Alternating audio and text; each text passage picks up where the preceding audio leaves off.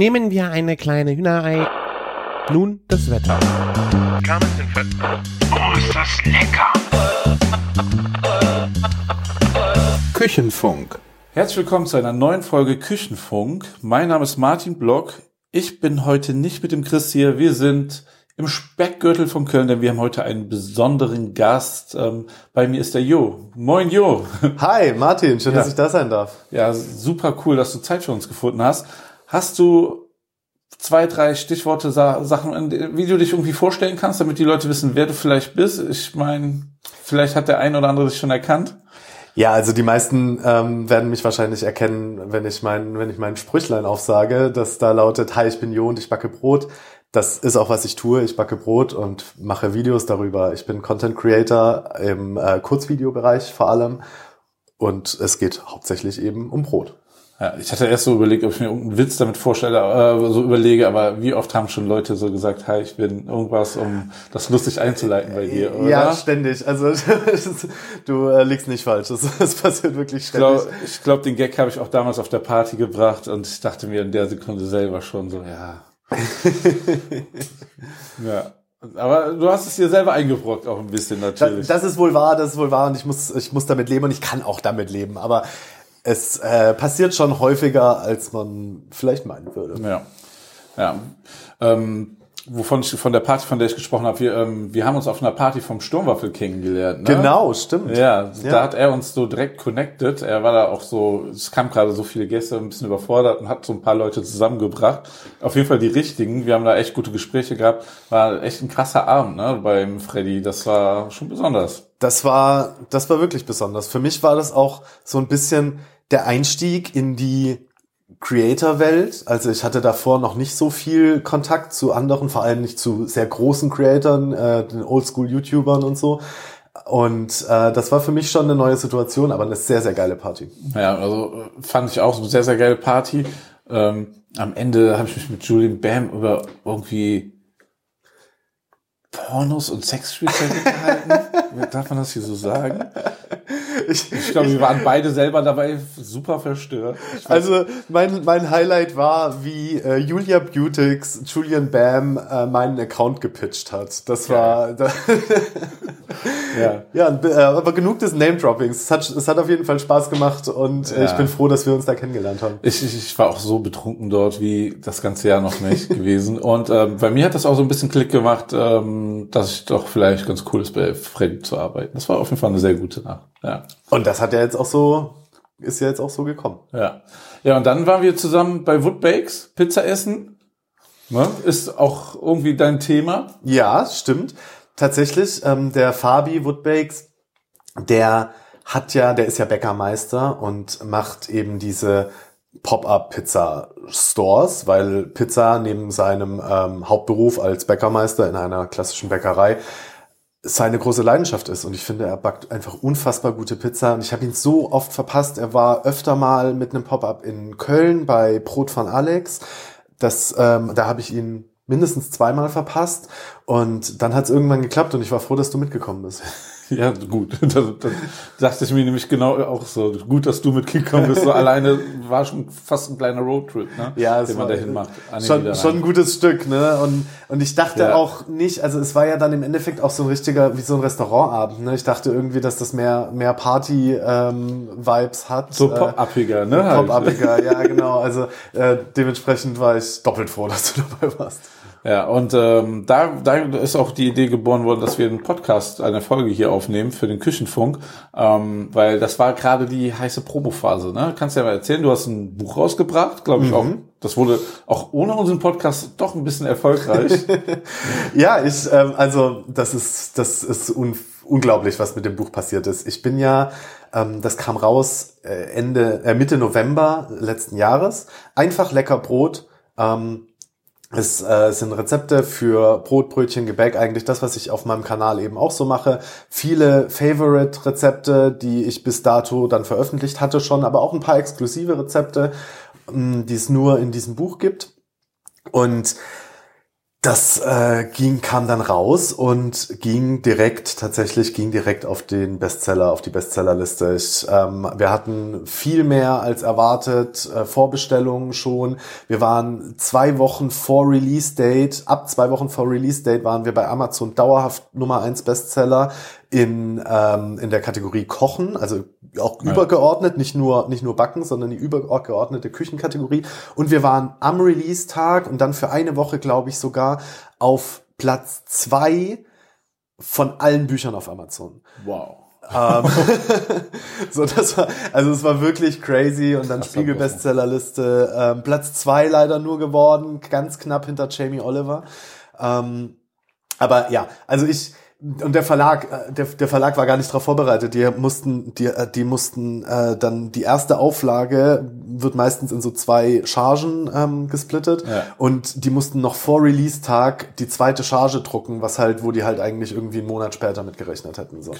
Also wirklich ähm, ging krass durch die Decke und ich bin mega froh und mega dankbar, weil es steckt natürlich auch unfassbar viel Arbeit drin und ähm, und es ist halt auch so, das erste Buch ist mein absolutes Baby geworden und, ähm, und ich lieb's sehr.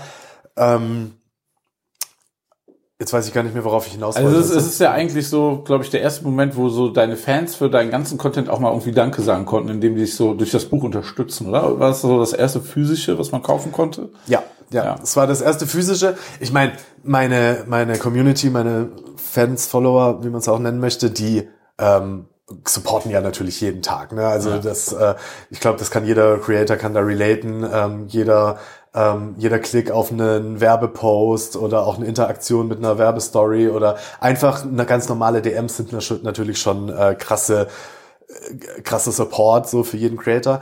Aber ja, so ein physisches Produkt und ähm, eins, mit dem ich dann halt eben entsprechend auch ähm, direkt bezahlt werde und nicht halt über diesen Umweg, über irgendwelche Ja. Werbedeals, ist natürlich schon geil. Ja, das, das ist ja auch nochmal, baut für dich auch ein neues Umfeld auf, ne? Und ähm, ja, also auf jeden Fall eine ganz, ganz tolle Erfolgsstory, wo ich einfach auch glaube, so die Liebe, die du jeden Tag da reinsteckst, ne, die kommt dann auch zurück und das merkt man dann auch, ne?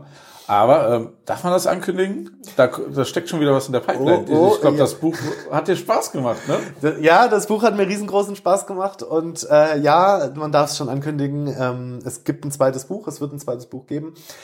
Ich schreibe es aktuell noch, aber es ist schon, der Release-Tag ist schon fix und zwar, jetzt sage ich bestimmt was Falsches, äh, Ende Oktober. Ich habe den genauen Tag nicht im Kopf, aber es, es kommt Ende Oktober während der Frankfurter Buchmesse oder kurz vor der Frankfurter Buchmesse.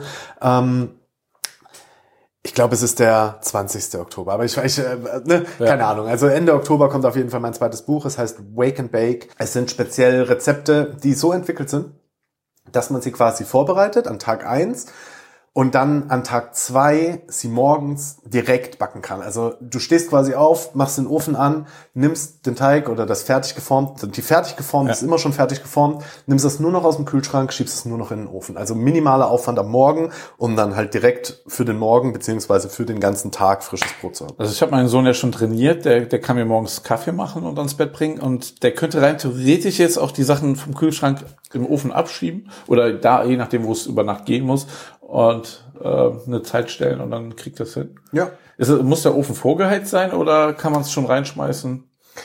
Ähm, nee, es ist schon besser, wenn er vorgeheizt Okay. ist. Ja, also, aber du könntest ja, du, wenn du einen smarten Ofen hast, dann kannst du den ja am Handy vom Bett aus, kannst du den schon mal anmachen. So weit ist es bei mir leider nicht. Ich kann meinen Trockner starten vom Bett aus.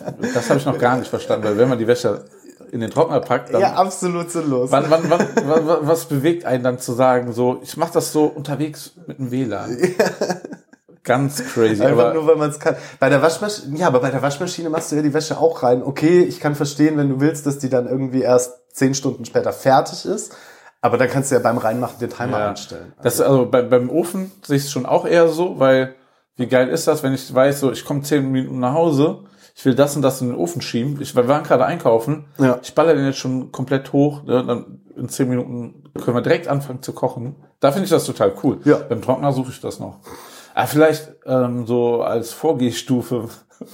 Also, So, du musst noch so, so einen Artikel entwickeln, wo du den Teig reinmachst, der im Trockner dann quasi schon ja, bei der Temperatur geht. Da wird viel durchgeschleudert. Ich weiß nicht, wie gut das ist.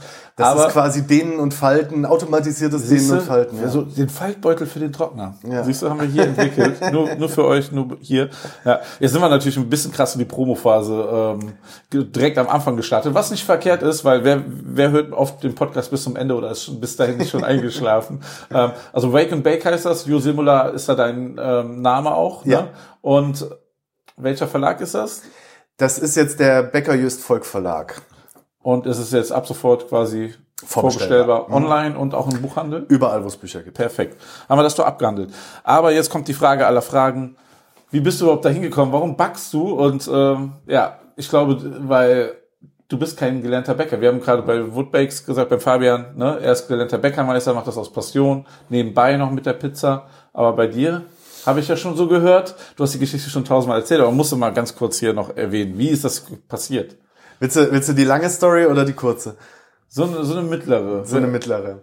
Okay, also ähm, der Ausschlag, warum ich überhaupt mal angefangen habe zu backen, war eigentlich, äh, warum ich überhaupt mal angefangen habe, Ja. Brot zu backen, war eigentlich, ich bin schon seit meiner Jugend ähm, passionierter Hobbykoch. Ich liebe Kochen, Essen eigentlich schon immer und habe mir immer wieder so neue Challenges in der Küche gestellt und eine davon war halt irgendwann mal Sauerteig. Ähm, und dann habe ich halt damit angefangen, aber das ist ganz, so ganz stiefmütterlich. Ich habe mir dann mal diesen Sauerteig gezogen. Das ist aber auch immer noch der, den ich heute noch benutze. Ja. Ähm, und den, und, und dann habe ich halt so ein bisschen angefangen. Und irgendwann hat meine Frau mal zu mir gesagt, weil wir, wir spinnen immer wieder mal rum so, seit wir uns kennengelernt haben, dass wir irgendwie auswandern wollen, irgendwo hin, wo es warm ist und ein Meer gibt. Und diese Orte, die haben ja tendenziell jetzt nicht so eine intensive Brotkultur wie Deutschland Absolut. ähm, oder wie wir es hier in Deutschland gewohnt sind. Und sie hat damals gesagt, das mache ich nur mit dir, wenn du dieses Brotgame, das ich da ja schon irgendwie gestartet habe, wenn du das auf ein solides Level bringst. So, also wenn du lernst, Brot zu backen, wandere ich mit Ja. dir aus, kann man, kann man so sagen. Ja, und dann ähm, war das für mich, es war jetzt alles so mehr im Spaß und war nicht so nicht so krass ernst gemeint und ne, wir sitzen heute noch hier in Köln, aber ähm, wir sind offensichtlich nicht ausgewandert, aber ähm, es war schon dann irgendwie ein Kicker für mich, dass ich gesagt habe, okay, ich hänge mich da jetzt mal ein bisschen mehr rein. Und dann habe ich mich da eben mehr reingehängt und habe das echt perfektioniert für meinen Haushalt und für meinen Alltag, wie es halt damals war und habe da wirklich regelmäßig Brote gebacken. Ja, und diese Brote, die ähm, haben wir halt eigentlich nur selber gegessen oder unseren Nachbarn ähm, zur Verfügung gestellt. Und irgendwann, Jahre später, also es war wirklich, ähm, die, warum ich backe, ist schon deutlich älter als äh, warum ich Content mache, habe ich angefangen, äh, Content darüber zu machen. Wie es jetzt zum Content kam, das ist auch noch mal eine andere Geschichte. Ich hatte irgendwann mal einen Burnout, Depressionen, aber das ähm, und und bin dann äh, habe dann nach meiner Leidenschaft gesucht und ähm, habe die wusste ja eigentlich, dass die im Kochen und im Brotbacken liegt und ähm, dachte mir dann okay Bürojob, ähm, Marketing 9 to 5 in der Agentur, beziehungsweise in der Agentur ist ja nicht 9 to 5, sondern eher 8 to 10.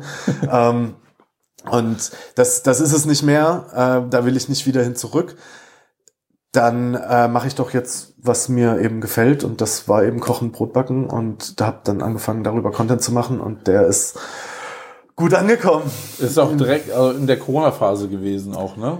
Ja, aber in der zweiten, also 21. Okay, ja. Also in der zweiten großen. Aber Welle. trotzdem, glaube ich, ein guter Zeitpunkt damit zu starten, weil das war so, so eigentlich so meine Frage auch so, ähm, da haben ja irgendwie alle angefangen, ihren eigenen Sauerteig auf einmal zu züchten. Und dann bist du auf einmal gekommen und hast das auch noch erklärt. Ich glaube, ja, ne? ich, aber du bist ja schon vorher im Game gewesen. Das ist ja schon mal. Ich war vorher im Game und ich bin aber nicht dieser große Hype um den Sauerteig, der war ja wirklich so ganz am Anfang der Pandemie, Genau, 2020, stimmt, ja. April, April, Mai 2020 und ich habe über ein Jahr später erst dann wirklich mit Content angefangen. Ja, ich hab, du hast uns neulich verfra- äh, verraten, ob deine Frau inzwischen zufrieden ist mit deinem Brot- und Sauerteig-Game.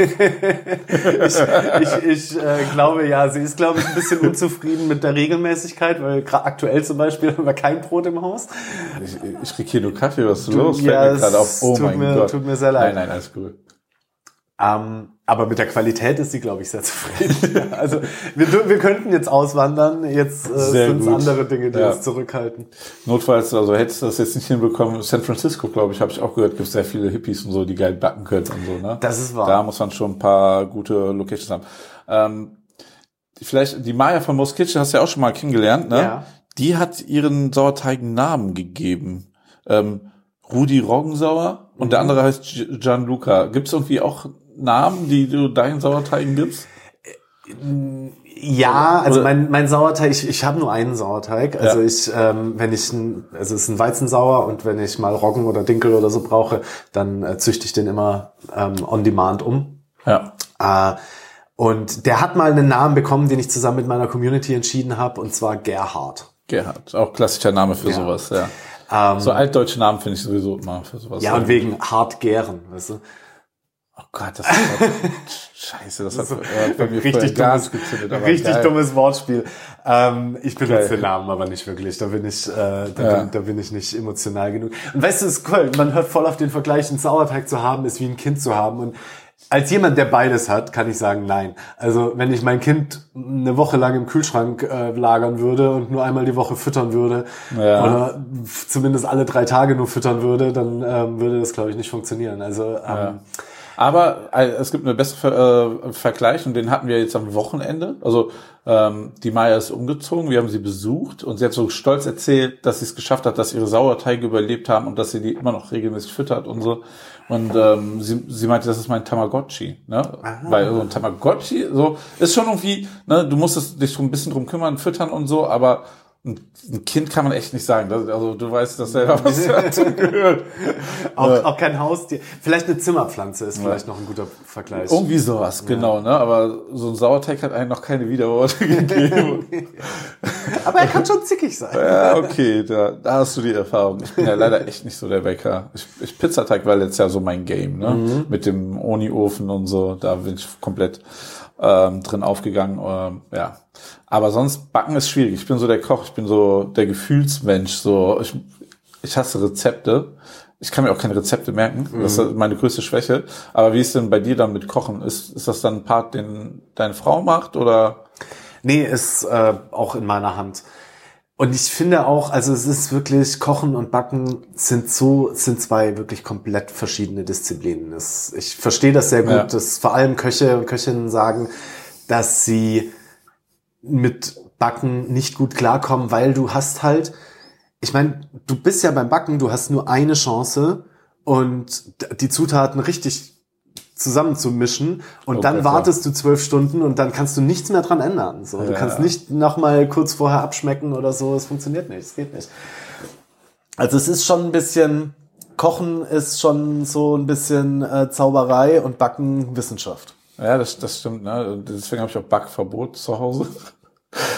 Als äh, unser erstes Kind geboren wurde, ähm, da, da konnte meine Frau halt nicht backen. So, so, es gibt ja immer diese erste Babyparty, wenn das Kind da ist und so, ne, wo die Leute einen besuchen. Und da habe ich Muffins gebacken. Für die Erwachsenen, das ist jetzt auch schon 13 Jahre, Caipirinha Muffins, weil es so irgendwie hip war. Und, und dann gab es noch irgendwelche so andere Muffins für die Kinder. Dummerweise habe ich, also es gab einen Teig, wo Alkohol irgendwie drinne war, ne, und dann die Caipirinha-Glasur. Ich habe das irgendwie verwechselt. Also beide, auch die Kindermuffins hatten am Ende Alkohol. Das war ein ganz guter Tag für alle. Okay. Und äh, ich glaube, da ist ja auch dann nicht viel drin. Ja, sonst ist Ja. der Teig ja wahrscheinlich auch tot oder so. Ne? Kann man damit einen Teig töten, so mit Alkohol? Oder ist das ein Feind? Nö, also Okay. nö, nö. Es gibt ja, also Bierbrote und sowas ist ja ähm, eine gängige Sache und im Gärprozess entsteht ja sowieso Alkohol. Also ein, gut, gut vergorener oder ein gut fermentierter Teig enthält ja eh ordentlich, oder was heißt ordentlich, äh, ne, Alkohol. Ja. Ja, und ähm, es ist auch sehr naheliegend mit dem Bierbrauen verwandt, ne? Ja, das ist das Thema, wo ich mich mehr reingenötigt habe. Brot und Bier sind aber tatsächlich sehr, sehr ähnlich. Sehr, sehr ähnlich. Es ist wirklich, glaube ich, nur die Konsistenz ist teilweise unterschiedlich, ne? Und Ja. ja, das stimmt. Ähm, was, was war denn so, wo wir schon dabei sind? Was ist dein größter Fail beim Backen gewesen? Gibt es da irgendwie was Episches? Also ich hatte jetzt vor ein paar Wochen wirklich einen epischen Fail. Ich hatte mich nämlich an einem extrem hochhydrierten Ciabatta-Rezept abgearbeitet. Das war so ein kleiner Trend auch. Es Dieses kam 110 Prozent oder so. Genau, ja, genau. Also äh, ich, ich äh, also das, das ging so los. Es gibt einen kanadischen Bäcker, Baker Mark heißt der aus Kanada, meine ich. Der hat eine Bäckerei oder hat gearbeitet in einer Bäckerei und die haben ein 110% Ciabatta re regelmäßig im Angebot. Also 110 Prozent für äh, alle, die jetzt zuhören und das nicht wissen, das ist ähm, Baker's Math, also äh, wie sagt man das denn auf Deutsch? Äh, es gibt auch einen, es gibt auch einen richtigen Begriff dafür auf Deutsch, aber äh, Bäckerprozente, so Bäckerprozente. Und das bedeutet, man nimmt die Gesamtmenge des Mehls, also wenn du auch verschiedene Mehle hast, addierst du die Mengen zusammen und die entsprechen 100 Prozent. Also habe ich quasi ein Kilo Mehl, entspricht das 100 Prozent und alle anderen Zutaten werden im Verhältnis zu diesen 100 Prozent zu diesem einen Kilo Mehl angegeben. Okay.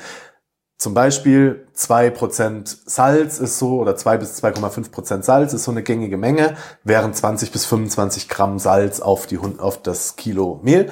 Und 110 Prozent bezieht sich dann eben auf das Wasser, auf die Wassermenge. Und das bedeutet also 1,1 Kilo Wasser auf ein Kilo Mehl. Ja. So, da, das war jetzt mal die Ausgangslage. Baker Mark hat äh, das gezeigt und der Teig sah unfassbar aus. Aber man muss halt bedenken, Baker Mark ist in Nordamerika. Und in Nordamerika wird anderer Weizen benutzt, und zwar Hartweizen. Also Red Hard Wheat. Und der hat ganz andere Eigenschaften. Der hat eine, eine, ähm, eine höhere Glutenqualität, eine höhere ähm, Glutenmenge auch im Teig und der kann einfach viel mehr Wasser vertragen. Proteine und sowas hat da auch irgendwie nochmal was mit Genau. ne, zu tun. Und ich meine, die dürfen auch genmanipulierten Weizen benutzen wahrscheinlich. Also wer weiß, Ja. wie der da verändert ist. Ne? Ja, genau. Also er macht, er, er macht das jetzt zumindest mit Organic ähm, Okay. Weizen, aber selbst der Organic ähm, ist in USA alles ein bisschen anders, auch mit Stickstoffdüngung und so den Boden. Ähm, die Böden sind da anders gedüngt. Also es ist auf jeden Fall ein unfairer Wettbewerbsvorteil, Okay. so wenn du so willst. Aber trotzdem habe ich und auch noch zwei, drei andere haben probiert, ähm, das nachzumachen in Deutschland. Und ja, da in, im Zuge dessen ist mir ein Teig so komplett zerfallen, dass ich äh, wirklich nur ein, ein lächerliches Fladenbrot, also das war nicht mal mehr ein Fladenbrot, das war, das war eine Suppe von Teig und es war eigentlich mehr oder weniger ein großer Pfannkuchen, den ich da aus dem Ofen geholt habe. Das war wirklich peinlich, aber ich habe Brotchips draus gemacht und die waren lecker. Aber das ist geil. Du, du siehst dann, was es ist und dann kann man nochmal reagieren. Ne? Dann wird es wenigstens irgendwie noch ein Produkt. Man muss nicht in die Tonne kloppen. Ja, das stimmt. Und Brotchips ähm, kann ich wirklich allen da draußen empfehlen. Wenn ihr Brotreste habt, wenn ihr äh, Brot übrig habt aus irgendwelchen Gründen oder ähm, einen misslungenen Backversuch, klein schneiden mit Olivenöl, würzen nach Geschmack, Kräuter der Provence oder irgendwie, ich habe es mit Magic Dust zum Beispiel gemacht, ähm, in die Heißluftfritteuse oder in den Ofen und let's go. Ja. Und das Produkt kann man auch wieder gut für einen Brotsalat dann wieder nehmen, ne? Tomaten, ein bisschen Vinaigrette und so, Zwiebelchen. Ja, dann mega. bist du auch Ja, schon wieder gut. da. Na, Dann bist du wieder in meiner Welt. das mache ich gerne, so mit altem Brot oder so, wenn, wenn wir grillen, so, dann eben das nochmal auf dem Grill rösten und dann verwenden. Ja, geil. Klingt Ja. auch gut. Ähm, ich habe eine Frage von Chris bekommen. Also eine Frage ist gut. Der ist ja eher so unser Bäcker. Ne? Ähm, er hat, warte, es wird jetzt auch wieder ein bisschen nerdiger. Ich backe gerade oft ein Dinkel-Vollkornbrot mit Sauerteig im Kastenform. Der Teig wird fertig gemacht, dann 24 Stunden gehen gelassen und dann gebacken. Trotz gefetteter Form, Backtrendspray, Kürbiskernöl, alles ausprobiert, bekomme ich das Brot nie sauber aus dem Kasten raus. Hast du einen Tipp für ihn, wie man das gut rauslösen kann? Was ist die Magic? Die Magic ist Backpapier. Tatsächlich, also ganz, ganz stumpf. Ähm, das Problem ist nämlich, wenn du den Teig in, also be beziehungsweise es gibt zwei Möglichkeiten. Die eine Möglichkeit ist, du lässt den Teig in dieser Kastenform reifen, dann legst sie mit Backpapier aus. Wenn du den Teig aber ohne Back, also wenn du kein Backpapier benutzen möchtest, dann lass Ja. den Teig extern reifen, forme ihn zu einer Wurst, wenn er, wenn er fertig ist, also wenn er äh, die Gare erreicht hat, formst du ihn, legst ihn dann erst in die Form und backst ihn dann. Weil während der Reife, da arbeitet der Teig ja, Ja. da entstehen Gase und da äh, werden da werden eben äh, die die Kohlenhydrate, die Stärke im Teig wird umgesetzt und äh, Enzyme arbeiten und dann klebt der immer mehr an die Wand. Also du kannst das das was du dazwischen machst, das verarbeitet der Teig während der Fermentation. Aber ist das nicht auch so, gerade dann, auch wenn das so arbeitet und so klebt, ich weiß, was du meinst, ne, ähm, dass, dass sich das bei Backpapier so quasi schon miteinander verbindet, dass er diese Feuchtigkeit da das so aufsaugt? Ja, du wirst, du wirst dann so eine glatte Fläche, so eine glatte äh, Fläche mit Poren ähm, an, an der Außenseite vom Brot bekommen, ja. Ah. Okay, und an ja. der Unterseite. Ja. Also schöner ist es wirklich, den extern reifen zu lassen, dann kurz vorm Backen oder kurz vor Ende der Gare ähm, arbeitest du den einmal auf, gibst ihn dann in die gefettete oder bemehlte, zum Beispiel mit Reis oder Roggenmehl, ähm, das, das trennt noch ein bisschen besser, weil es äh, mehr Wasser aufnehmen kann. Ähm, in die äh, bemehlte Kastenform, lässt es dann noch mal eine Stunde vielleicht äh, zur Stückgare stehen, schiebst es dann ab und dann hast du kein verklebt. Und dann hast du halt eine schöne Kruste, mit geschlossene Kruste und keine verklebten. Hast du irgendwie so Erfahrung mit Silikonformen und eine Meinung dazu? Ähm, ich bin jetzt nicht anti, Ja. so. Ich hab, hab jetzt nichts dagegen, aber ich hab den, ich sehe den Vorteil nicht wirklich, weil ich sehe den Vorteil total bei Kuchen so, dass man es dann geiler abschälen kann und, Ja. und besser da rausbekommt. Aber bei Brot hast du dieses Problem eigentlich gar nicht. Brot wird ja eigentlich sogar noch besser, wenn du das wenn, wenn du die Form vorgeheizt hast und das in eine heiße Form reinkommt. Also wenn du jetzt zum Beispiel so einen Dutch Oven gibt's ja auch in so Kastenformen. Ne? Ja, genau. Wenn du den mit vorheizt und dann deine Brotwurst da reinschmeißt, einen Deckel drauf machst, das, geilste Kastenbrot, das du machen kannst. Also weil, weil er die Energie so speichert, kriegst du eine geile Kruste oder wie? Genau, und weil halt direkt die Hitze, weil, weil du Ah. halt viel mehr Hitzespeicherung hast und kriegst eine direkte Hitze da rein. Und das Silikon wirkt jetzt nicht stark, aber eher, eher isolierend ähm, zwischen deinem Hitzespeicher und Ja. deinem Brot. Das habe ich übrigens, ähm, das habe ich gesehen, ähm, weil die ähm, Freddy ange, angesprochen haben. Ähm, auch hier. ähm, dass in Wuppertal gibt es ein Start-up, die haben eine Brotkastenform aus ähm, Silikon, die man auseinanderklappen kann, aber da sind, ist Metall mit eingearbeitet. Das, Ah. äh, vielleicht ist das was. Aber man merkt schon, das sind so super krasse so Profi-Fragen. Ne? Also, wir quetschen hier schon das Know-how von dir aus, aber was glaubst du, woran liegt das? Du bist ja jetzt kein gelernter Bäckermeister wie Fabian. Ne? Warum gibt es so viele Leute? Es gibt ja auch noch den Potsblog und noch ein paar andere Leute hier, die Bro- Brotpuristen, alles Leute, die nicht aus dieser Branche sind. Warum sind die gerade so gut, erfolgreich? Also es sind ja immer verschiedene Gebiete. Ne? Du bist ja dann eher als Inf Influencer in dem Bereich, ne? Content Creator. Ist alles also nicht 100% der passende Begriff, aber ne, so die Richtung. Ähm, warum seid, seid ihr so damit so erfolgreich und äh, was ist da anders zu einem Bäckermeister? Also, ich glaube, ich habe ja mittlerweile relativ tiefe Einblicke auch in die Ja. in die ähm, Backbranche, in die Bäckereibranche, ähm, habe viele BäckereibesitzerInnen kennengelernt und ähm, durfte auch in diverse Bäckereien mal reinschnuppern so und habe vor allem auch ganz viel Kontakt mit Auszubildenden, mit Junggesellen. Und es ist leider so, dass viele halt in Betrieben lernen, wo die Passion abhanden gekommen ist. Und ich denke einfach, dass so Quereinsteiger, die das dann halt so intensiv betreiben, wie jetzt ein Lutz Geisler vom Plützblock, den du gerade ähm, Ja. genannt hast, äh, Sebastian und äh, Tamara damals, bevor sie die Brotpuristen gegründet haben, die sind ja mittlerweile, ich glaube Tamara auch, aber Sebastian auf jeden Fall ist ja auch Meister mittlerweile. Ähm, aber als sie äh, eingestiegen sind, ähm, haben sie es als Quereinstieg gemacht mit einer Ausnahmeregelung. Ja. Und ich, ich glaube einfach, dass diese Menschen, die das im Quereinstieg machen, die müssen es ja nicht machen mehr. Also Ja. die machen das ja wirklich aus einer intrinsischen Leidenschaft heraus und so ich halt auch, also so- ich kann halt vor allem von mir sprechen, aber ich mache das aus einer intrinsischen Leidenschaft für das Produkt, für den Vorgang. Ähm, und es gibt ga- ganz sicher unzählige BäckermeisterInnen, ähm, Gesellinnen, die da draußen, die das genauso machen, die auch diese krasse Leidenschaft haben, ob sie jetzt da in eine Bäckerfamilie reingeboren worden sind oder ähm, ob sie das, äh, diesen Lebensweg für sich selbst gewählt haben, ähm, gibt's beides und es gibt unzählige, garantiert. Ich habe so viele kennengelernt. Aber es gibt halt auch viele, für die es einfach nur ein Job ist. Ja. Und da, dem ist nichts, da, da ist ja nichts Schlechtes dran. Ne? Absolut, natürlich, du absolut kannst, nicht, du ja. kannst natürlich, das kann natürlich für dich einfach nur ein Job sein. Aber wenn halt nicht diese krasse Leidenschaft äh, da mitschwingt, dann ähm, Leidenschaft ist ja, Leidenschaft bringt Erfolg. So, das ist das ist glaube Das stimmt, das Punkt, ist so.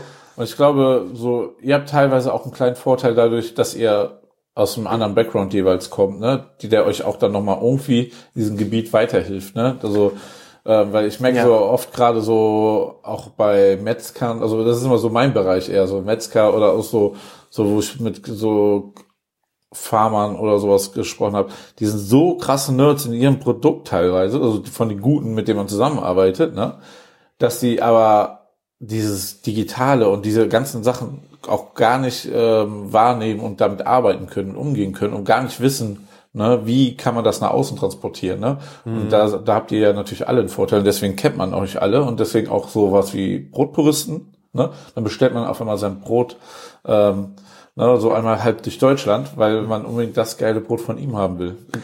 Also ich meine, es gibt ja auch die Gegenbeispiele. Ne? Axel Schmidt zum Beispiel ist, ähm, ist der, das beste Gegenbeispiel. Axel Schmidt ist ähm, Bäckermeister, Brotsommelier und amtierender Weltbäcker tatsächlich vom Okay. Internationalen Und kommt aus Deutschland? gekürt. Äh, kommt aus Deutschland, ist der zweite deutsche Weltbäcker jemals. Ähm, und der hat einen sehr erfolgreichen YouTube-Kanal, hat jetzt auch angefangen mit Short-Video-Content und ist regelmäßig auch im Fernsehen zu sehen. Ähm, Frühstücksfernsehen macht er viel, Kabel 1 und so weiter. Also gibt's auch. So, er schafft es auch, das zu transportieren. Aber was du gerade angesprochen hast, ist, glaube ich, auch ein ganz großer Faktor. Ähm, ohne das Böse zu meinen Fachidioten. Du bist, Ja. ähm, du bist so, du steckst so tief in deinem Thema drin, dass du es gar nicht mehr schaffst, über das Thema ohne zumindest zu intensive Fachsprache zu sprechen. Ähm, du bist auch, wenn du das Backen nicht zu Hause, sondern in der Backstube gelernt hast, dann denkst du ja auch ganz anders. Du denkst in anderen Maschinen, in anderen Dimensionen, in anderen ähm, Formeln für Rezepte und so weiter. Das ist und ich, ich glaube, dass das auch der, das Hindernis für viele aus der Branche ist, dass sie sich mit dem Zuhausebacken halt einfach nicht so gut identif- identifizieren können, weil es halt schon eine andere Welt ist. Ja, das stimmt. Ja, ich habe übrigens, wo du so Fachidiot sagst, letztens so einen kennengelernt, genau das auch gedacht so ein bisschen. Ein Koch, ne, hat ein afghanisches Restaurant bei mir in der Straße, hat jetzt so ein neues Konzept reingemacht und es läuft so gar nicht, gar nicht. Der Laden sieht halt nicht super einladend aus und so vom Service und alles ist noch nicht so einfach. Aber das Essen ist unfassbar gut, ne? Aber weil er alleine ist und dann sich immer nur eine Aushilfe zum Kellnern holt, weil der Laden läuft nicht, dass du drei Kellner da hast Ja. oder so, oder so ein, so ein Oberkellner, irgendwie jemand, der vorne den Laden schmeißt, Serviceleiter oder so, ne? äh, kommt das vorne halt nicht in Schwung und kaum einer geht hin, aber das Essen ist geil. Eigentlich gehst du ja immer da, wo das Essen geil geht, läuft das. Ja. Ne? Und ähm, letztens hat er seinen Speis, also haben wir gesagt, du musst mal was vorne hinhängen, so dass du ein Mittagsangebot hast. Hat er so einen DIN A3 Kundenstopper hingestellt, dann mit den mit der Hand so sein Menü aufgeschrieben. Dachte ich eigentlich, sieht sympathisch aus, aber es sieht halt richtig kacke aus. ne? Aber das Essen ist gut, ne? Ja. Und das ist so, das ist so manchmal, ne, ähm, geht man auch dann dadurch auch unter, dass man Fachidiot ist, ne, obwohl man ein guter Koch ist. Aber das Ja. ist so, das Zusammenspiel ist natürlich dann super, äh, bei, wenn es bei dir funktioniert und bei anderen. Wir helfen ihnen jetzt so ein bisschen, ne? Also geht in die S-Bar in Köln, Elsassstraße. Okay. Ganz lecker. Also, ähm, Afghanisch, sagst du? ja, äh, genau. Also er war, er hatte ein rein afghanisches Restaurant und ähm, das Problem ist, wenn du darfst kein Alkohol ausschenken. Wenn du Alkohol ausschenkst, dann wirst du von den von dieser Community komplett gebasht und gemobbt und so. Ja. Und ähm, weil schon streng gläubig sind und ähm, deswegen hat er gesagt, ich mache jetzt ein mediterranes ähm, Metze-Konzept und ähm, ja, es gibt zum Beispiel Nahenbrot, frisch gebackenes Nahenbrot, sensationell dann, ne? Das bestellt man sich so dreimal dazu. Ist eh das, da, also, ne, da merkt man, wie das Thema Brot übrigens so groß ist. Es gibt so ganz oft diese Restaurants, wo die ein geiles Brot am Anfang haben und man kommt hungrig hin und am Ende war das das Geilste an diesem ganzen Abend. Dieses Brot mit einer geilen Butter dazu ist eh, da dachte ich mir eh so, warum machen nicht Leute viel mehr so eine geile Butter, dass man da irgendwie so eine Sesambutter, eine Miso-Butter oder so kaufen kann, weil so ein schönes warmes Brot. Ja, voll. Also ich war auch letztens in einem Restaurant und ich sag dir auch gleich, wie es heißt. Das äh, ist in Berlin. Gehobene Küche, Ja. ähm, regional, sehr, also so deutsch angehaucht und der Kaffee Friede? Nee, äh, Café Frieda ist natürlich auch äh, ähm, Restaurant Prix, Ah, okay. B-R-I-K-Z. Ähm, ist in Berlin-Charlottenburg und die waren auch in der neuen Show von Tim Raue jetzt vor kurzem, ähm, waren die als, als Gast. Ja. Und äh, die haben, also es ist, die, Tim Raue wollte die überreden, dass sie auf einen Stern hinarbeiten. Ich glaube, sie haben sich jetzt eher, also ich glaube, er will keinen Stern, aber ähm, er hat auf jeden Fall das Potenzial. Also so eine, so eine Küche. Ähm, ausgezeichnetes Essen, wirklich sehr, sehr gut. Der Chefkoch und der Inhaber, ähm, super, super liebe Menschen, äh, super passionierte Menschen. Und was die haben, also auch das ganze, äh, ganzen, ähm, die haben kein Servicepersonal, die Köche sind auch gleichzeitig der Service. Äh, beziehungsweise doch, die haben, die haben eine, eine Ser oder zwei Serviceleute, aber die auch die Köche bringen einfach das Essen Ja. raus so und du kannst dich mit denen unterhalten und es ist es ist wirklich super sweet, sehr sehr geiles Restaurant und die haben einen Brotgang. Wie Die- geil ist das denn? Einfach Also nochmal. wir haben ein Sieben-Gang-Menü und ein Gang davon ist eine Scheibe Brot mit einer aufgeschlagenen Nussbutter. Oh. Richtig, richtig geil. Ja. Selbstgebackenes Sauerteigbrot ähm, macht er auch sehr, sehr gut und Das ist cool, dass sie das dann nochmal so würdigen, ne? Das ist nochmal ja, dann eine tolle Nummer. Also finde ich, finde ich wirklich geil. Ähm, hast ja oft auch in, äh, jetzt bei Tim Raue gibt's kein Brot, aber ähm, bei vielen gehobenen Restaurants hast du ja trotzdem immer einfach gutes Brot dabei oder so ähm, mit auf dem Tisch oder als Vorspeise oder so. Ähm, aber dann so, es war der vierte oder fünfte Gang. Also es war so, Geil. jetzt, jetzt kriegst du eine Scheibe Brot. Also es ist schon Mega, geil. mega gutes Statement. Passt Ja. natürlich auch ein bisschen zu Berlin, ne? Ein bisschen mutiger und ein bisschen eher dabei, so, ne? Ja, das stimmt. Aber ähm, würde ich mir für Köln auch wünschen. Ja. Und hier überhaupt generell, dass das mehr Programm nimmt, weil äh, ich kann dir jetzt mal verraten, nach meiner Lehre war ich in einem Restaurant, das hat so bergische, be- ähm, so wie so ein belgischen Land, so ähm, in Wuppertal, ne, ähm, Bel- bergische Küche gab, so Schnitzel und Pfannekuchen und sowas. Und es gab immer Brot vorweg und alle haben das total geliebt, ne? Und es war so, am Ende, so- also die Leute wollten das auch im Ganzen kaufen, ne? Ähm, am Ende kann ich dir sagen, einfach, das war Brot von Lidl, ganze Brote. Die, die hat meine Chefin in Alufolie gewickelt und so richtig räudig in den Mini-Backofen gesteckt und so Ja. wirklich so drei Brote, damit die quer reinpassen. Und die haben dann auch so ein bisschen so, die wurden dann auch so krustig dadurch Ja. und so. Und die Leute haben das komplett geliebt. Also es war so eigentlich hart mehr ein gefeiert. Unfall und äh, Nee, sie, sie, sie, das war schon das Konzept. Ja, ne? ach so, so okay. billig wie möglich Brot zu kaufen, das Ja. vorwegzugeben. Ich habe immer zwei Dips gemacht, so ein Chili-Dip und Sour Cream oder sowas, ne? So, damit die was zum Dippen haben. Es war schon hart an der Grenze von Kunden zu verarsche, Ja, ne? aber es war ein Ding, was nicht aus der Küche kam. Das hat meine Chefin so ähm, gemacht mit dem Service und ähm, ja, wenigstens die Schnitzel und all die Soßen und so, die waren real. Das, das war, aber ähm, da sieht man einfach, wie wichtig das ist und was allein schon das ausmacht, so ein Brot warm zu machen. Ne? Ja. Ähm, ich war gestern im Johann Schäfer und da habe ich äh, vorgestern und habe ähm, einen sehr geilen Cheeseburger gegessen und da gab es die Thematik, die haben ja früher selber gebacken, die backen jetzt nicht mehr selber im Johann Schäfer, die haben auch ihr Brot selber gebacken, ne? das war auch so, aber die kriegen es nicht mehr hin von der Kapazität. Ne? Ähm, und die haben jetzt, das große Thema war das neue Burger Bun. Bist du im Thema? Burger Buns. Burger sind mein, mein Ding. Na, Da selbstverständlich. habe ich mich an dich gedacht an dem Tag. So, da muss ich fragen, was so, was ist dein Style, was, was fei- feierst du, ähm, wo geht's da, in, in welche Richtung geht's da bei dir hin?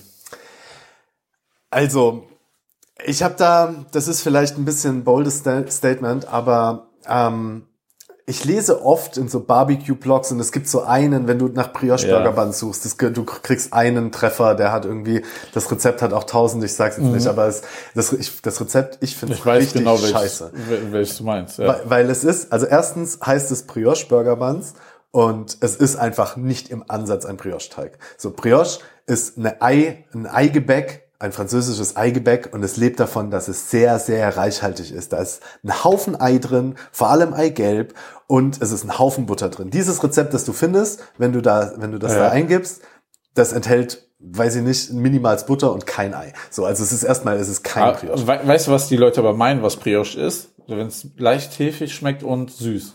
Das Ja, ist für die so- Leute Brioche. Ja, so, also äh, richtig Und das ist nicht Brioche, Leute. Das ist, lasst euch nicht verarschen. So. Ähm, deswegen ist auch immer so, ähm, äh, viele wollen dann auch eine vegane Brioche-Variante. So. Und es ist halt so ein bisschen, ähm, es ist, es, es ist halt, es lebt halt davon, dass es aus Ei ist. Also, ja, okay, wobei man kann auch veganes Omelett machen. Naja, gut, vielleicht, vielleicht ist das ein anderes Thema. Äh, müsste, müsste ich Aber muss es denn überhaupt für dich ein Brioche sein? Also als Bun? Nee, äh, genau. Also, worauf ich eigentlich hinaus will, ist, in diesem, in, in der Beschreibung von diesem Rezept steht auch, dass das Bun den Burger nicht überlagern darf oder ja. ne, dass das halt das sei ein Rezept für ein zurückhaltendes Bun, ähm, das halt äh, das halt nicht in den Vordergrund tritt. Und ich denke mir so, Alter, wie fad ist dein Fleisch, wie fad sind deine Soßen, wenn ein Brötchen das im Geschmack dominieren kann. Also da hast du erstmal schon mal komplett ja. was falsch gemacht oder falsch verstanden. Und das ist nämlich genau der Punkt, worauf ich hinaus will. Ich mag es, wenn das Brötchen ein Statement hat, weil Brot ist nie so intensiv, es sei denn, du machst jetzt irgendwie Knoblauch rein oder so, aber Brot alleine ist nie so intensiv, dass es den krassen Zutaten eines Burgers, den äh, wirklich stark gewürzten Zutaten eines Burgers irgendwie entgegentreten kann. Absolut. Und wenn und wenn ein, und wenn ein Brötchen überhaupt in Erscheinung treten möchte, anders als nur als Halterung des restlichen Belags, dann muss es intensiv sein. Und da und da sind wir jetzt eigentlich am Punkt angelangt. Sauerteig Brioche ähm, Finde ich mega geil als, ähm, als Burger Bun, weil es halt so eine gewisse Säure, ich habe aus einem süßen Sauerteig, äh, mache ich ähm, ein Brioche. Es äh, ist halt die Buttrigkeit, es ist äh, die Fülle, die geschmackliche Fülle von dem Ei, von der Butter ähm, und eben von dem süßen Sauerteig ähm, da drin und es erfüllt halt die ganzen anderen Kriterien, dass es halt eben nicht durchsuppt und so weiter. Ähm, also, es also ist quasi gar nicht mit Hefe gemacht, sondern auf Sauerteig-Basis. Ja. Genau. Okay, ja. crazy. Ich glaube, ich habe das noch nie gegessen, so in die Richtung.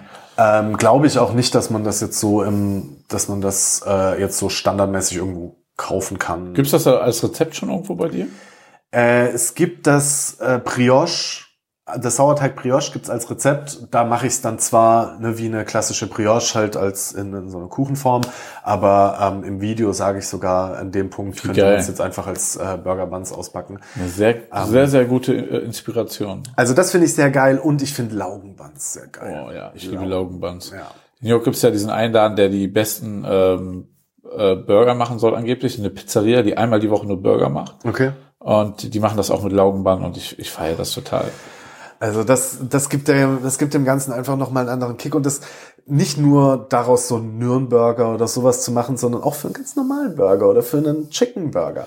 Das, ähm ja, es bringt nochmal einen geilen Taste mit, ja, ja. Und unterstützt das alles. Ja, ich sehe das ähnlich wie du. Ähm, wir, wir haben ja mit der Bäckerei Ecke bei der Fetten Kuh sieben Jahre lang die verrücktesten Brötchen uns backen lassen, aber Sauerteig Bahn bin ich auch noch nie drauf gekommen. Wir hatten sowas, ich, wir hatten Roggenbann, aber das war trotzdem, glaube ich, ein Hefe-Ding. Also ich glaube nicht, dass das dann als Sauerteig also, macht. Also Süßspeisen werden in, äh, in der Bäckerei fast immer. Also beziehungsweise die meisten Bäckereien backen ja. sowieso fast ausschließlich mit Hefe. Da wird halt Sauerteig dann im Roggenbrot zusätzlich eingesetzt, weil es ohne nicht geht. Ja.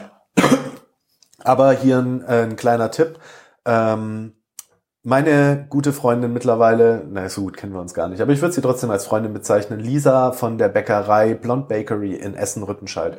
Ah. Ähm, absoluter, absoluter Herzenstipp von mir, wenn man mal in Essen-Rüttenscheid ist. Nee, eigentlich kann man sogar extra dafür anreisen, ähm, für ein gutes Brot. Ähm, ist eine kleine Bäckerei, die sie ähm, alleine hochgezogen hat. Sie ist ähm, äh, sie ist die Geschäftsführerin und sie ist auch noch, noch ziemlich jung, also sie ist, weiß ich nicht, Ende 20, glaube ich.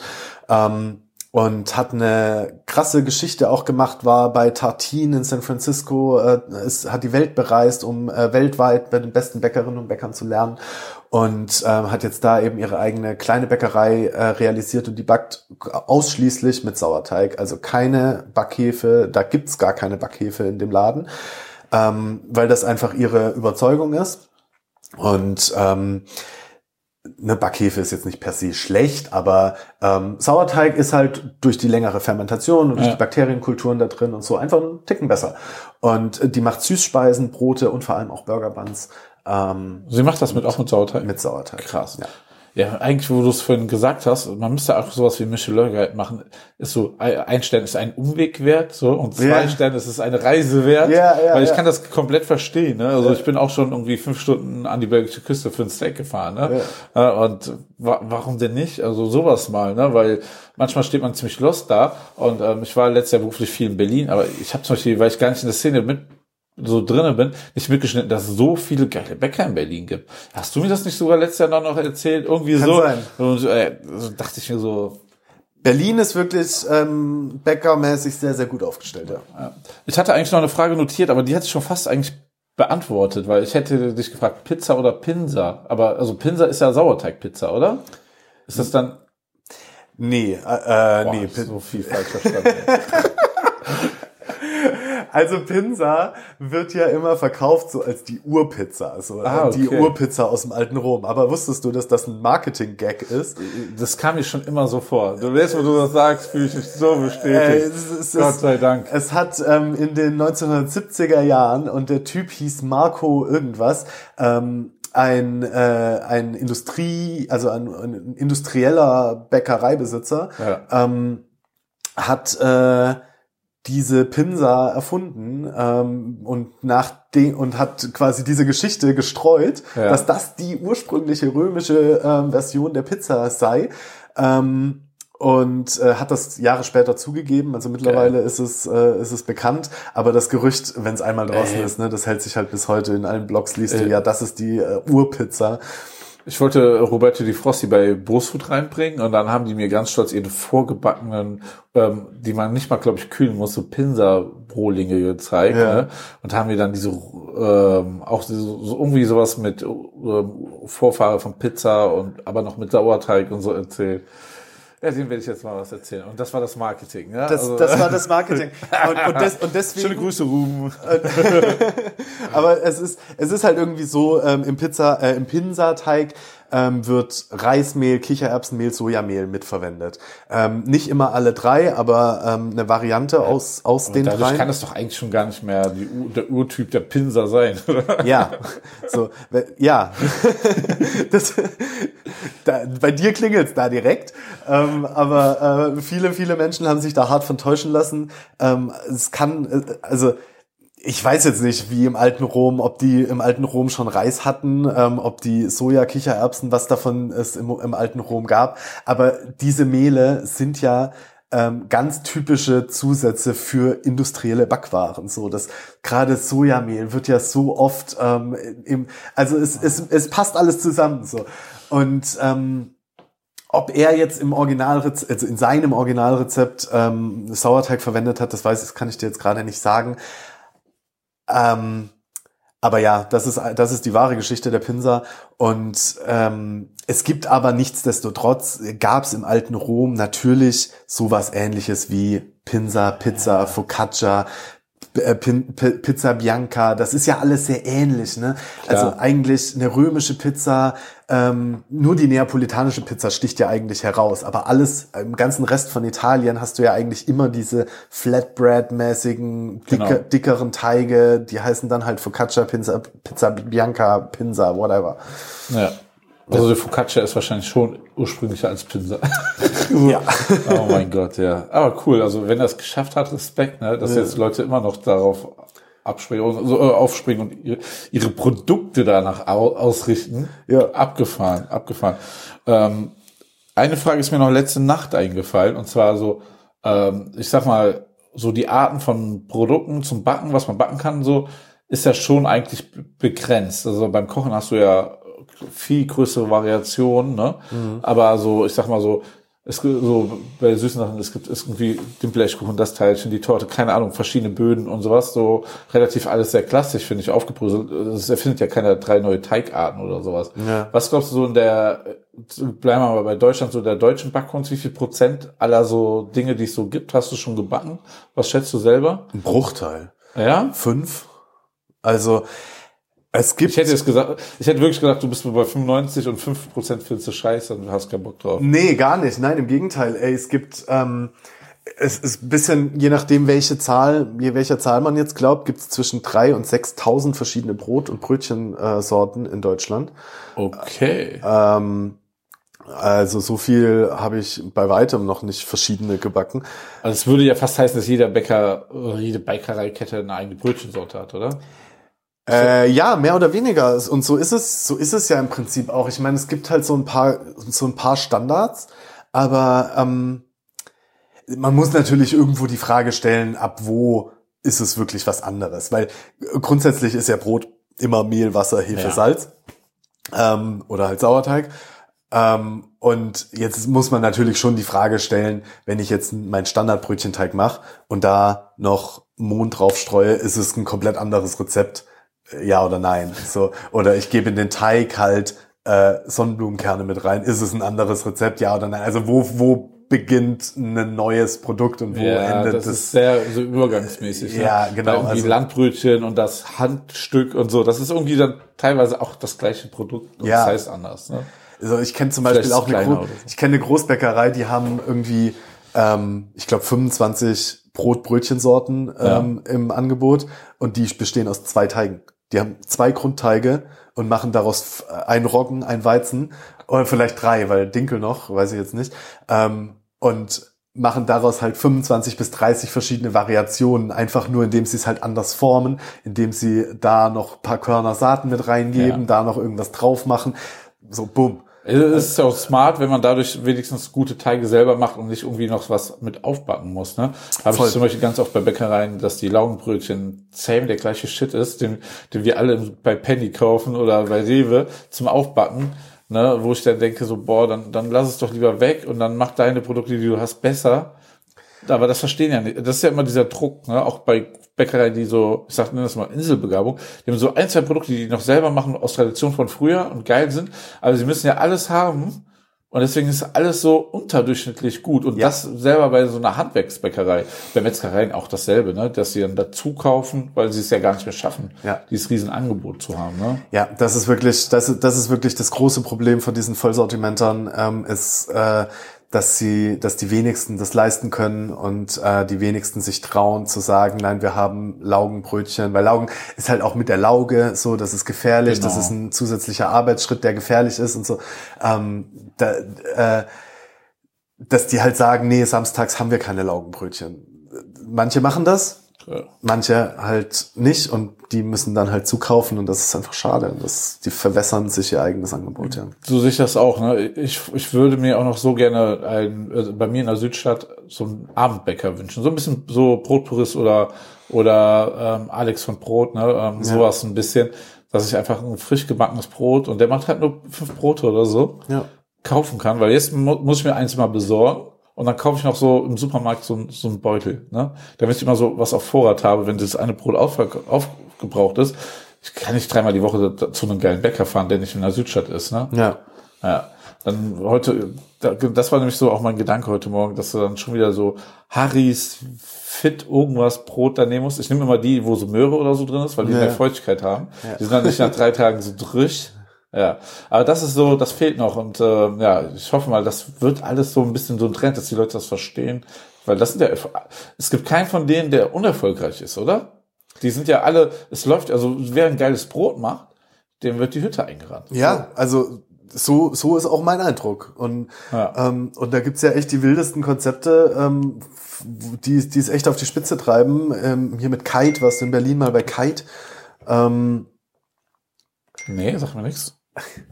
Ähm, die äh, haben wirklich, die zelebrieren das Brot so sehr, die haben, äh, die haben da so wie so ein, wie im Museum eine Vase ausgestellt wird, weißt du, auf so einem Sockel und dann steht, und dann ist das Brot da in der Mitte und beleuchtet von allen Seiten und ein Glaskasten äh, drumrum so. Also äh, da wird, da wird das, da wird das Produkt so sehr gewertschätzt und ähm, und die äh, müssen natürlich sowieso, wenn du halt so krass traditionell handwerklich ähm, produzierst, musst du einfach mehr verlangen. Du kannst es einfach nicht ähm, zu dem Preis wie eine, wie eine Großbäckerei oder gar eine Industriebäckerei Ja. anbieten. Ähm, aber du hast recht, wenn das Produkt gut ist, dann rennen die Leute dir die Das, das denke ich mir immer so, weil ganz viele machen, suchen sich erst einen Preis, ne? also Preis reinschaust und danach kaufen die ihre Lebensmittel ein und dann ist das Produkt auch dementsprechend. Ne? Einfach ein geiles Produkt machen, es wird immer funktionieren. Ja. Ja. Ja, Online-Brotpuristen haben wir schon oft genannt. Wenn man Ja. was kriegt, muss man in den Stories achten. Ist ein guter Tipp, oder? Gibt's noch Definitiv. So, gibt's noch irgendjemanden, den du empfehlen kannst? Äh, wo man online bestellen Ja. kann, meinst du? Ähm, Gibt es nicht wirklich viel, oder? gibt's nicht wirklich viel, nee. Also ähm, es gibt äh, es gibt eine eine Seite, die äh, arbeiten mit zwei äh, mit zwei Bäckereien zu, direkt zusammen. Ähm, ich glaube, die eine davon ist in Hannover und die andere ist irgendwo im ähm, im fränkischen Raum. Aber besser, be besser ist ja eh noch, dass die Leute sich vor Ort irgendwo mal einen Bäcker suchen. Ne? Ha die Kugel gibt's hier in Bonn, ne? glaube ich. Äh, Ja. ja. Max Kugel, genau. Max Kugel, so. Ähm, also, aber, aber Backverliebt heißt, Ja. heißt der Shop, Backverliebt. Und das sind, äh, das ist ein Shop, die liefern direkt aus zwei Bäckereien. Also das sind, äh, das sind lokale Ah, okay, Bäckereien und die, ähm, und, und je nachdem von, Das ist sehr cool. Äh, von wo du bestellst, kriegst du aus einer von beiden oder ich weiß nicht, ob das Sortiment da irgendwie. aufgeteilt ist zwischen den beiden Bäckereien. Aber die, die sind schon ganz nice. Ansonsten ja, Bäckereien, klar, es gibt halt die großen, ne? Julius Brandner in München, es gibt ähm, in Bonn Max Kugel, ist, ist, äh, ist krass unterwegs. Ähm, es gibt in Wuppertal eine, die, Was? In meiner Heimatstadt? Ja, ja, die Da, da gab's früher so eine polnische Konditorei, die haben richtig geile polnische Backwaren gehabt. Ja, aber sonst, Äh, die heißen, glaube ich, Brotmanufaktur, genau. Okay. Random Name, aber gut. Analog, analog Wuppertaler Brotmanufaktur. Nee, aber cool, dass es auch endlich in Wuppertal was Gutes gibt. Ich bin ja da weggezogen, weil äh, kulinarisch das doch eine sehr Einöde war vor 15 Jahren. Da wollte ich nach Köln und nach Düsseldorf. Ja. aber die Liebe hat's nach Köln, hat die Schienen nach Köln, also die Weiche nach Köln gestellt. Ähm, was ich habe ich habe noch zwei Fragen auf meinem Zettel stehen. Die eine Sache, die mich brennend interessiert, ist so so von also wir reden ja hier auch viel über die deutsche Brotkultur. Ja. In welches Land würdest du gerne mal reisen, so um die, die Backkultur zu entdecken und ähm, zu lernen, eventuell auch und so dann, damit du das auch weitergeben kannst? Weil es gibt da bestimmt noch ein paar spannende Felder in dem Bereich, oder? Also ähm, auf jeden Fall ist eins der spannendsten für mich oder die zwei spannendsten für mich sind die tatsächlich die San Francisco Sauerteig ähm, Kultur. Ja. Die ist ähm, die, die ist halt, die hat halt eine krasse, äh, einfach eine krasse Historie und da steckt sehr viel dahinter und eine ganze Stadt steht hinter diesem Brot und auch für dieses Brot. Ähm, da war ich aber schon mal, also da war ich schon mal, Ja. hab das Sauerteigbrot dort auch gegessen, aber durfte da nie reinschnuppern. Das würde, das würde ich gerne mal machen, wirklich mich mit den Aber- Menschen da unterhalten. Ist es wirklich anders als deutsches Brot dann auch dadurch, oder?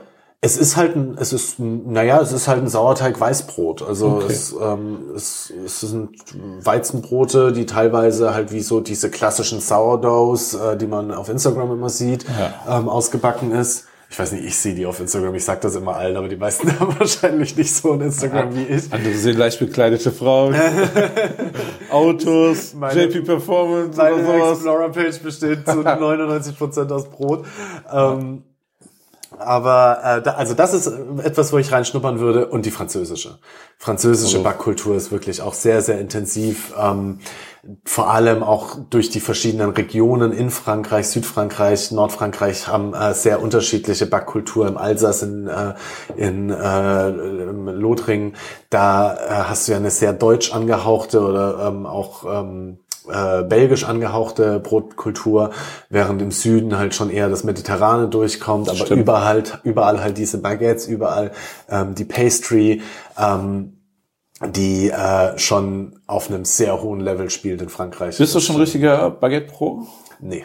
Ne? Und, und das ist, also Baguette ist wirklich eins, ähm, eins der Endstufe Okay. ähm, Skills im Brotback-Game. Also ich glaube, Ist, ist das Baguette quasi das Brisket, der, also was bei der Barbecue das Brisket ist, ist das bei den Bäckern das Baguette quasi?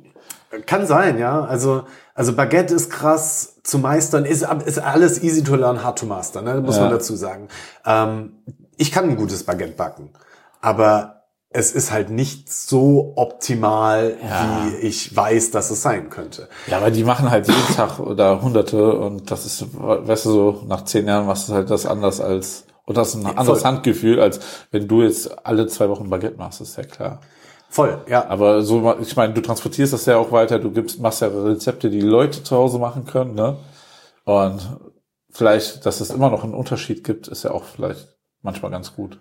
Ja, also klar, und, und ich, ich meine, ich werde nie diese Skills, weil da kommt es ja wirklich, mein Rezept kann ja nur den Rahmen geben. Am Ende kommt es drauf an, bei, bei der Perfektionierung, dass man die Handgriffe auch draus hat, dass man, dass man das genau einschätzen kann, weil jeder, jeder Temperaturunterschied von einem Grad wird die Reifezeit irgendwie um 10 Minuten, 15 Minuten, um den absolut optimal perfekten Punkt zu erwischen, oh eben verschieben, Gott. weißt ja. du? Und ähm, es ist nicht wichtig, den Punkt absolut perfekt zu treffen.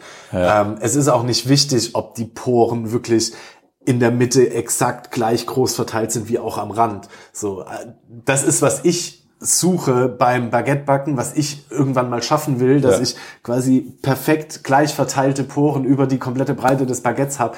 Aber im Geschmack ändert's nichts. Also es, äh, das Baguette ist ja. trotzdem gut, wenn es das nicht hat. Ist bei Kaffee zum Beispiel schlimmer. Ich glaube, die sind immer auf der Suche nach der perfekten Extraktion und so. Und das, ja. ist, das spiegelt sich immer nur im Geschmack ab, ne? Ja. Ne, klar, es gibt noch Latte Art, dann ist es diese Optik-Sache, ne? Aber ich glaube, es ist doch viel geiler, wenn deine, deine Zuschauer ein geiles Rezept nachmachen, was sie hinkriegen und dann so warm mit der Familie servieren und sich freuen als irgendwelche Meisterbäcker in Frankreich. Ich bin eh zu den super vielen gehaltenen Läden gelaufen in Paris. Hat immer die Erfahrung gemacht, dass das coolste Baguette einfach das um die Ecke, der, der wie heißt die Boulangerie oder ja. was, ja, immer irgendwie ist.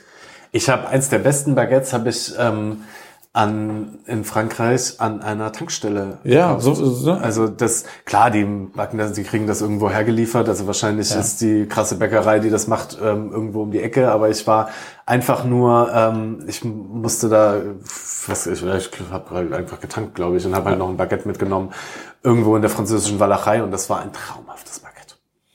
Ja, und das sind diese Momente, ne? Deswegen sage ich auch oft so, lauft nicht diese Hotspots hinterher oder so, sondern lasst euch manchmal treiben und er entdeckt auch was für euch. Ja? Das genau. Ist, ich, und genau, genau auf die Art und Weise habe ich nämlich, und das suche ich gerade die ganze Zeit schon, ähm, in, in Worringen.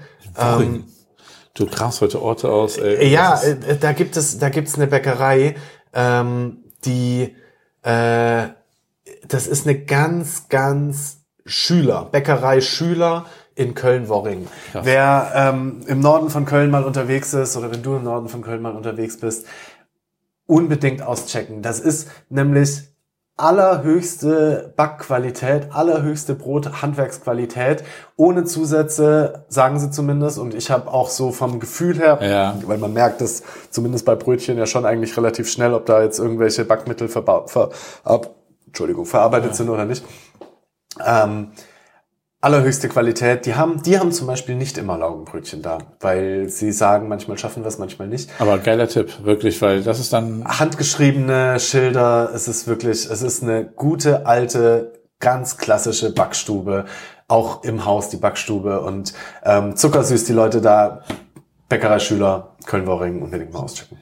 Sehr nice, guter Tipp. Noch ein schöner Geheimtipp zum Ende. Ich habe auch noch eine abschließende Frage. Wenn dieses Wochenende deine Mutter zu Besuch kommen würde, was würdest du ihr backen? Ein Dinkelsauerteig, ähm, Dinkelsauerteigbrot. Also wirklich schon Brot. Also das ist einfach, weil es für, äh, für dich so die höchste Qualität ist als Rezept und Produkt oder weil du glaubst, deine Mom mag das gerne oder Weißt du, ich hätte jetzt irgendwas Festliches erwartet irgendwie. Ach so, nee, also ich glaube, also ich weiß, dass meine Mom ein großer Dinkel-Fan ist. Auch die Region, wo ich, wo wir herkommen, äh, wo ich auch aufgewachsen bin, ist auch sehr stark vom Dinkel geprägt. So, da ist Dinkel einfach ein Welche Region ist das? Das ist äh, so eine Grenzregion zwischen Franken und Schwaben. Okay. Hohenlohe ist das. Ähm, und äh, da wird tatsächlich einfach, ich weiß auch gar nicht warum, ehrlich gesagt, aber da wird sehr, sehr viel Dinkel angebaut. Ihr Lebensgefährte baut selbst auch Dinkel an. Und ähm, die äh, ja, da, also ne, so man ist da, man mag da Dinkel. Ähm, und äh, da, deshalb und ähm, Brot einfach, weil ich und weil ich, weil ich Brot am geilsten finde. Ich finde Brot geiler als Brötchen. Ja, sehe ich auch so. Feiere ich auch viel, viel mehr. Das war doch noch ein guter abschließendes Produkttipp quasi. Findet man das Rezept im Blog bei dir? Es gibt mehrere Dinkelsauerteig-Brotrezepte in meinem Blog, ja. Okay. Ist das auch dein favorisiertes Rezept im Blog oder gibt es noch eins, was, du, Mm. was die Leute unbedingt abchecken müssen? Die müssen auf ihr eh auf deine Seite gehen. Ja, josemola.de, da checkt ihr mal ab. Ähm, es sind über 135 äh, Rezepte für richtig gutes Brot mittlerweile online und Brötchen und äh, diverse Süßbackwaren auch. Ähm, Aber das eine Rezept, das eine Rezept ist das Easy Peasy Sourdough. Das ist Okay. mein Go-To Everyday ähm, Rezept. Das ist das, was ich immer mache. 80% Weizen, 20% Dinkel, Vollkorn, Sauerteig, Brot. Sehr gut, haben wir noch einen sehr guten Tipp zum Ende. Ihr habt ja in der Zeit auch das aktuelle Buch bestellt und äh, Wake and Bake vorbestellt, hoffe ich doch. Sonst habt ihr jetzt noch ein paar Sekunden Zeit nach dem Podcast, das zu erledigen. Packen wir in die Show Notes. Ja, genau. Chris, hast du gehört, ne? Das, das, sagen- das sagen sie mal alle. Ich weiß immer gar Ist, nicht, was bei das uns passiert bedeutet. das wirklich. ähm, auf küchen-funk.de könnt ihr das dann nachschauen. Und ja, ähm, ich freue mich sehr, dass du Zeit für uns hattest, uns mit in deine Backwelt genommen hast. Ähm, wer euch, wer dich noch nicht kannte, spätestens jetzt ähm, sollte, wenn ihr es bis hierhin geschafft habt, auch ähm, ihr auf Instagram und auf YouTube folgen und TikTok. TikTok, ja. Ey, du bist ja riesig explodiert. Ich glaube, wo wir uns kennengelernt haben, letztes Jahr 350, 400.000 Follower. Möglich, ja. Ja, ist jetzt natürlich Zahlendropping, aber ich habe ge gestern geguckt. 730 sind jetzt, glaube ich, oder? Crazy, richtig cool. Ja, freue ich mich sehr dafür. Ja, ähm, vielen Dank für deine Zeit. Ähm, Sehr gern. bin sehr gespannt, was demnächst noch alles kommt. Du bist ja sehr untriebig und ja. Ja, vielen Dank für die Einladung. Es hat mir sehr viel Spaß gemacht. Und danke, dass ihr alle zugehört habt. Ähm, bis demnächst in 14 Tagen. Ähm, macht es gut und lecker. Bis bald, ja. Bis bald. Ciao, ciao.